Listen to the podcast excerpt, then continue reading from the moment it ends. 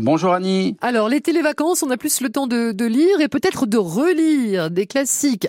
Un grand classique de la littérature euh, anglaise. Hein C'est ça, de la littérature anglaise qui s'appelle Les Hauts de Hurlevent d'Émilie Brontë, Mmh. que j'ai eu la chance de relire ces dernières semaines. Je l'avais déjà lu un peu plus jeune et puis euh, je l'ai relu et c'est vrai que c'est un livre Comme à mon moi. avis idéal pour l'été. Ouais. Oui, vous l'avez lu aussi Annie, on en parlait un petit peu hors antenne. Donc euh, c'est un, un grand souvenir de nos villes lecteurs quand même. On a affaire là à un là gros là. classique de la Ouais. littérature. Donc il est disponible euh, pardon, en format poche chez Folio. Ce roman, il nous fait voyager. Alors Mm. qu'on a les, les semaines de, de vacances qui arrivent, on, on peut voyager au 19e Sans siècle bouger. dans les sans bouger. Et on se retrouve au 19e en Angleterre dans les Landes anglaises. Et on se retrouve avec une histoire euh, absolument euh, incroyable de deux familles. Deux familles qui sont voisines et qui sont un peu isolées euh, donc avec un patriarche qui s'appelait Earn- Earnshaw qui est revenu un jour de Liverpool avec un, un enfant un jeune garçon le fameux Heathcliff qui est un enfant illégitime quelque part un bohémien comme il est décrit dans le roman. Et ce petit bohémien va un peu chambouler la vie de la famille hein. donc le, le patriarche avait deux enfants un garçon et une fille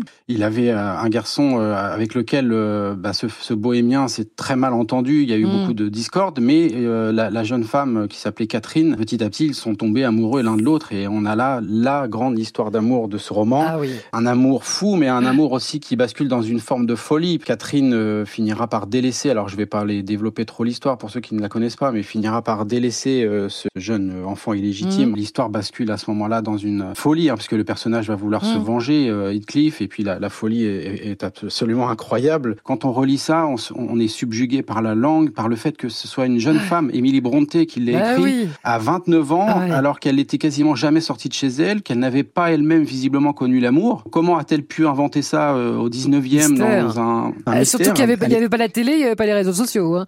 il y avait rien. Elle avait juste été voyager un peu à Bruxelles, euh, Émilie Brontë, et puis elle, elle est restée chez elle avec ses sœurs, les, les fameuses sœurs Brontë qui ont écrit d'autres livres. Elle est morte un an après euh, ce livre. Il avait d'ailleurs été publié sous un nom masculin et pas en son nom à, elle à l'époque. Ils n'avaient pas. euh, Ah oui. Enfin, c'était pas au nom d'Émilie. Brontë. Donc voilà, Léo de Hurlevent, un, un grand Un grand classique pour l'été. Ah oui. Euh, voilà, voilà comment voyager en Eh restant bien- dans son canapé.